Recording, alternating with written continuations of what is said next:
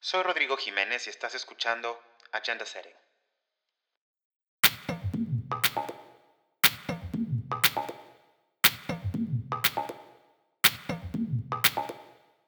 Hola, ¿qué tal a todos? Los saludo desde Berlín, Alemania y gracias por acompañarme a este nuevo proyecto recién salidito del horno. Soy Rodrigo Jiménez, internacionalista mexicano y justo acabo de terminar la maestría en políticas públicas. Se me ocurrió este espacio porque soy amante de los podcasts, redes sociales y los medios digitales y me he dado cuenta que quizá no hay suficientes opciones en español para discutir sobre los temas de política pública. Agenda Setting es precisamente eso, una serie de podcasts en español en los que vamos a discutir sobre procesos, eventos e historias, sobre todo del ámbito del desarrollo sustentable. Decidí llamarlo así porque en el famoso ciclo de políticas públicas, Agenda Setting o la formulación de la agenda es el primer paso y quizá el más importante para abordar los problemas públicos, porque es precisamente durante esta etapa que un problema pasa a ser una prioridad. En este primer episodio les voy a compartir una plática que tuve con periodistas latinoamericanos de Cuba, Costa Rica y Argentina, que junto conmigo participamos como asociados de medios hace un par de semanas en la quinta edición del Berlin Energy Transition Dialogue, el diálogo de la transición energética de Berlín, eh, también conocido como PETD. Cerca de 2.500 personas de 90 países participaron en este evento y fue muy curioso aprender de las experiencias que se están llevando a cabo en otros lugares para transitar hacia una economía baja en carbono. Pero para qué les cuento más, aquí les dejo la charla que tuve con Julio, Thais y Michelle.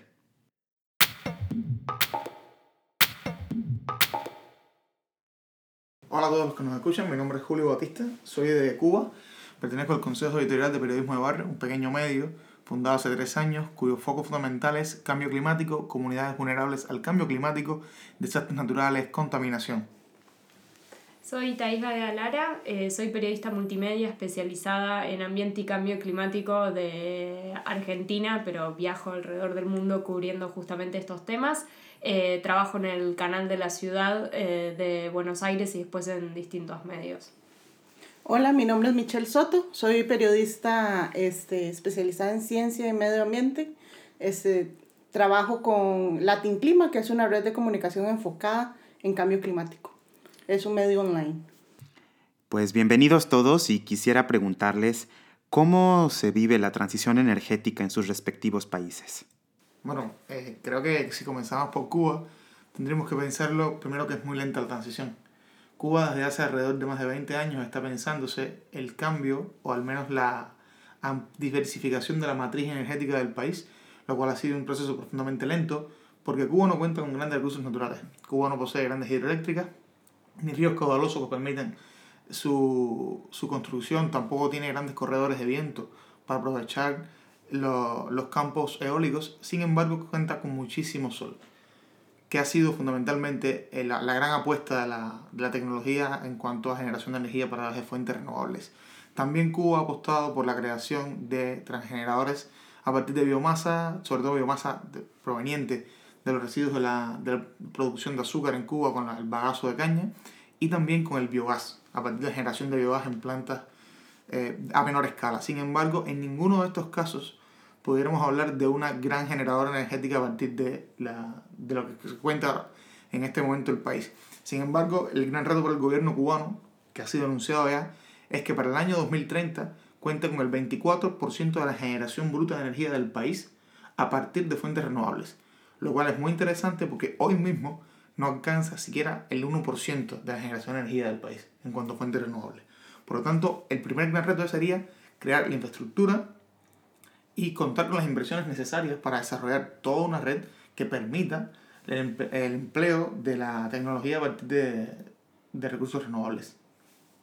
Thais, ¿cómo se vive desde Argentina? ¡Wow! ¡Qué pregunta! Justo en este momento. Creo que son dos caras de una misma moneda lo que pasa en Argentina. Por un lado, después de eh, muchos años en el cual no se avanzaba en el tema de renovables, el gobierno que está actualmente que este año cabe señalar que es un año en donde vamos a tener elecciones eh, presidenciales, pero bueno, el gobierno que está ahora, durante los cuatro años que, estuvo en el, en el poder, promovió el desarrollo de energías renovables con una ley de energías renovables que si bien al momento no cumplió el objetivo, el porcentaje, la verdad, que proviene de, de energía de fuentes renovables en la electricidad del país es muy bajo para el potencial que tiene Argentina. Para los que no conocen el país, tenemos sol en el norte y viento en el sur del país, con lo cual nuestro potencial para desarrollar las renovables es mucho, pero no coincide eso con lo que está pasando en la realidad.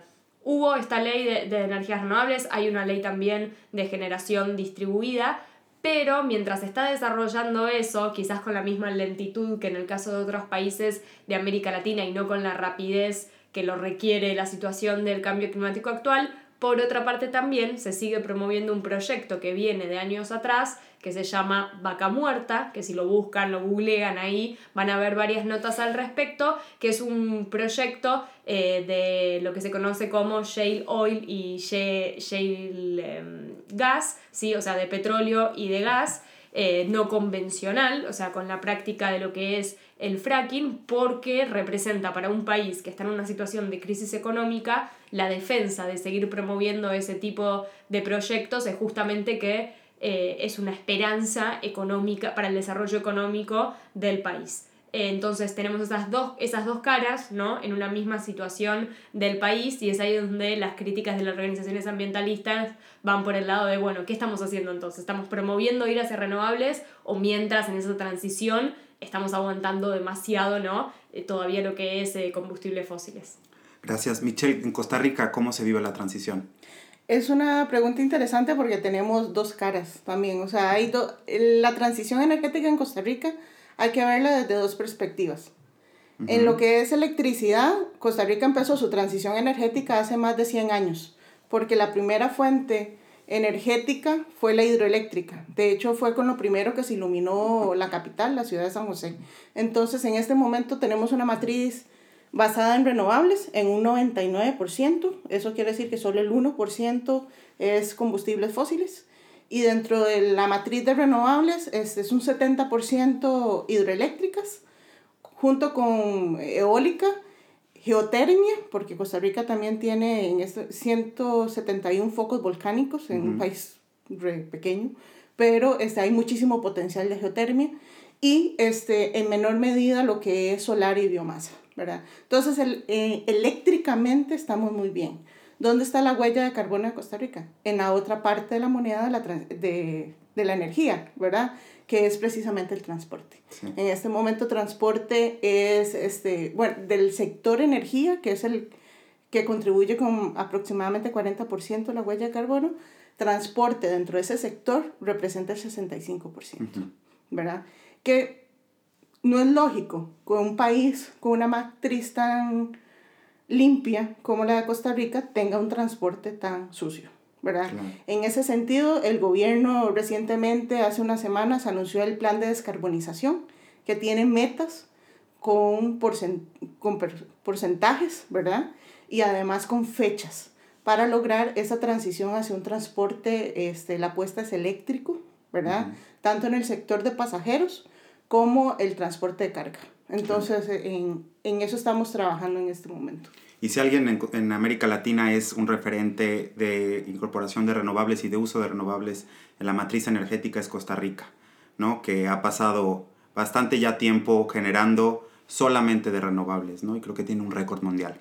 Lo que yo les puedo platicar de México, bueno, nosotros somos de los primeros países emergentes, de economías emergentes que tuvo una ley de cambio climático y esto nos obliga obviamente a buscar una una transición energética. Eh, internacionalmente reconocido es México eh, por tener un potencial de eh, renovables bastante amplio. Somos uno de los países más biodiversos y obviamente tenemos sol al norte del país, en una zona un poco más desértica tenemos viento en el istmo de Tehuantepec, que es un poco al sur, y, bueno, eh, recientemente tuvimos una, transición política, un cambio de administración, y será muy interesante ver cuáles son las prioridades, que hasta el momento eh, han ido un poco hacia la recarbonización del sistema eléctrico, pero estoy seguro que eh, habrá proyectos de hidroeléctrica, sobre todo pequeña, y, y bueno, de incorporación, continuar con esta meta de incorporación de renovables.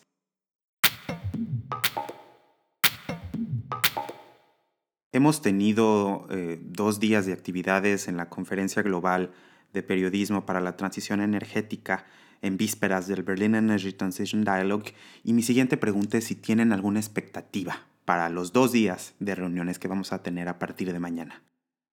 Yo creo que en líneas generales de lo que uno va pudiendo escuchar eh, de los distintos expertos y mismo también de esta conferencia en la cual eh, estuvimos reflexionando con colegas de distintos países, justamente el hecho de que el evento que arranca en estos días, que es de, de habla de diálogo sobre eh, lo que es la transición energética, me parece que justamente es eso, es, ok, sabemos que para hacer frente al cambio climático hay que reducir las emisiones y que por lo tanto necesitamos cambiar el sistema energético actual basado en la eh, explotación de combustibles fósiles, pero el tema ahora entra en debate, es un paso más, es, ok, ¿cómo hacemos para que esa transición hacia renovables sea eficiente, sea la correcta, sea equitativa, ¿no? Eh, para todos, o sea, para que alcance a todas las personas. Me parece que ahora ya estamos como en ese nivel, ¿no? Eh, y que justamente eh, desde el punto de vista económico funcione. Digo, el mejor ejemplo es si en una ciudad ponemos todos colectivos eléctricos, ¿sí? Eso uno va a decir, bueno, es buenísimo en la transición Ahora, ¿qué pasa con la fuente de esa electricidad? Si yo esos colectivos o autobuses eléctricos los enchufo y la fuente de esa energía sigue eh, viniendo de lo que es la explotación de petróleo, gas o carbón, entonces todavía ahí no tengo una transición que es 100% eficiente. Me parece que lo que se está discutiendo acá y lo que se va a discutir en las próximas jornadas, y espero que siga la discusión más allá de eh, la semana acá en Berlín, es esto, es cómo hacemos para que esta transición realmente pueda ser eficiente y para que pueda alcanzar a todos.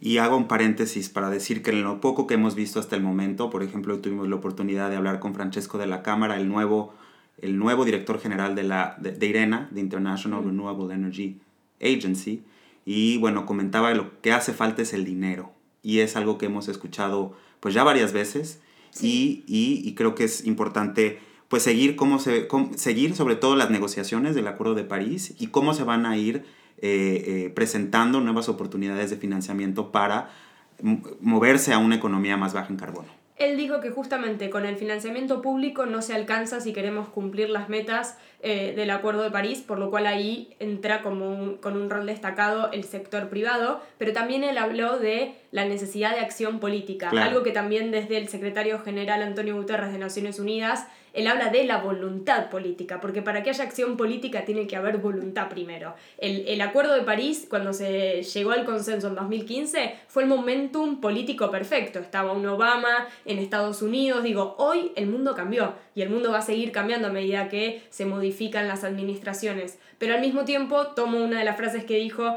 eh, la periodista New York Times, que no importa quién esté en la administración de la Casa Blanca, el cambio climático existe y por lo tanto el cambio climático va a seguir siendo historia en las coberturas eh, periodísticas. Entonces me parece que estamos hablando ante un eh, problema en el cual muchos somos conscientes, no todos lamentablemente todavía, pero muchos somos conscientes que, hay que actuar y es importante también el desafío que se presenta para nosotros como comunicadores en cómo llevamos esto para que la gente lo entienda y para que la gente se involucre y para que la gente cuando vota en elecciones presidenciales también esté pensando en, bueno, elijo a este candidato porque me propone eh, este modelo energético basado en renovables o no. Hace unos días tuve oportunidad de estar en la marcha con Greta Thunberg aquí en Berlín, la que ahora es nominada al Premio Nobel de la Paz, y creo que algo que importa es la opinión pública, que esté enterada. Michelle. Quería agregar respecto a eso, ¿verdad? Porque una variable es el financiamiento, pero la otra es que estamos contratiempo, ¿verdad? O sea, tenemos metas muy claras y cada vez corre el reloj, ¿verdad? Para poder tomar acción. Y en ese sentido uno dice, bueno, quizá la voluntad política tiene su propio uso horario, ¿verdad? Tiene su, su, tiempo marcado. Su propia agenda. Su propia agenda y no está respondiendo tan rápido como se requiere, como lo requiere la transición energética. Entonces rescato también el punto de Thais en, el cuan, en cuanto es la ciudadanía. ¿Cuál es el papel de los ciudadanos en esta ecuación de la transición energética, tanto a nivel de votaciones, a quién elijo como líder, pero también este, cómo me involucro yo en la transición energética, desde las decisiones de consumo, o sea, la decisión de si uso o no uso una bicicleta, si camino o no camino, ¿verdad? O este, qué como, ¿verdad? ¿Qué, qué son, ¿Cuáles son mis decisiones? Pero también en lo que hablábamos este, eh, hoy en la tarde, en ciudadanos que están no solo consumiendo energía, sino produciendo su energía. Claro. ¿Verdad? Que es también unos modelos interesantes. Este, hablaba con, con Simón Peter hoy en la tarde en que ella mencionaba que el 40% de la electricidad que se está generando aquí en Alemania vienen de eh, iniciativas individuales y del sector de agricultura, o sea, finqueros que tienen sus techos solares, tienen sus biodigestores y están generando energía de una forma que también hay un modelo muy interesante porque estás democratizando el acceso a la energía. Entonces creo que son discusiones que vienen, que se ponen interesantes, espero que se aborden ahora en estos dos días de, de diálogo. Y bueno, para los, que, para los que nos escuchan, Simón Peters es la presidenta de la, de la Asociación de Renovables de Alemania. Julio, ¿qué, qué expectativas tienes y qué, qué te gustaría eh, decirnos de lo que ha pasado hasta ahora? Bueno, en realidad también tendríamos que tener en cuenta que no solo el tema de la ciudadanía, la ciudadanía viene emparentada también con nuestro trabajo como profesionales de la comunicación, mm. desde el periodismo. ¿Qué estamos haciendo? ¿Qué podemos hacer mejor? hasta dónde podemos tirar los, los límites de nuestra profesión para tener una ciudadanía realmente informada, consciente, que tome decisiones a partir del conocimiento real de lo que está sucediendo, de cuáles son las perspectivas, de cuáles son las realidades que vive cada sociedad. Porque lo que puede ser un reto para Costa Rica es todavía futuro para Cuba, o, para, o para Argentina o para México. Entonces, a partir de una sociedad informada, consciente de todo lo que sucede a su alrededor, podríamos no solo incidir en la toma de decisiones políticas, sino también que la ciudadanía forme parte de esta transición. Porque no solo el sector privado, que evidentemente será muy fuerte dentro de la, de la transición energética, sino es también toda la voluntad que se requiere para hacerlo, la voluntad que los políticos necesitarán, la presión que ejerce la ciudadanía, y la ciudadanía debe estar informada. Creo que es todo como, una, como un gran círculo donde todo tiene que funcionar de alguna manera para que lleguemos al punto de realmente la transición energética, no solo en el sector de la generación eléctrica, sino además también en todas las partes, en todos los sectores de la vida. Claro. Y bueno, yo solamente rescato eh, pues la, la, importancia en la agenda que le da Alemania a este tipo de temas y sobre todo a la colaboración con países y, economías emergentes, países en desarrollo, economías emergentes. Eh, eh, uno de los temas que hemos hablado es cómo precisamente podemos comunicar esta transición, o, lo, o la transición también, y cómo podemos comunicar con un tiempo limitado, porque pues no tenemos mucho tiempo, eh, cómo podemos llegar a, a la gente y contarle las historias de éxito. Sin duda esto va a ser algo que vamos a desarrollar en los próximos días. Y antes de culminar, Thais, querías sí, algo que vos recién mencionaste, Alemania, nosotros somos de países latinoamericanos, algo importante que también se dijo es que todos los países tienen desafíos y todos tienen que hacer algo, incluso Alemania. Alemania hoy tiene el desafío de dejar nuclear, ¿no? Eh, Japón, que se volvió, dejó la nuclear, pero ahora está con el carbón. Entonces me parece que ricos o pobres en desarrollo o desarrollados, todos los, todos los países tienen que hacer la transición y para todos hay desafíos y oportunidades. Y qué mejor que aprender uno del otro, de la mano. Y, y, pues bueno, les agradecemos mucho por escucharnos y pues los tendremos informados de lo que suceda mañana, pasado y en adelante. Muchas gracias. Gracias por venir a todos. Gracias. Gracias. Interesantísima la plática que tuve con mis colegas de Argentina, Cuba y Costa Rica. Un punto a destacar es que todos los países están pasando por una transición energética y precisamente están tratando de cumplir con los compromisos adquiridos en materia climática. Eh, tenemos retos y quizá la mejor manera de afrontarlos es trabajando juntos. En el siguiente episodio les comparto una charla que tuvimos con Marek Kamiński. Eh, él es un explorador de origen polaco que tiene un récord Guinness por haber llegado al Polo Norte y al Polo Sur en el mismo año. Él va a hacer un viaje por 20 países en octubre de este año en un vehículo eléctrico, acompañado por un robot que estará midiendo emisiones y transmitiendo la travesía por Internet. Nos escuchamos la próxima vez, en el próximo episodio, y no se lo pierdan.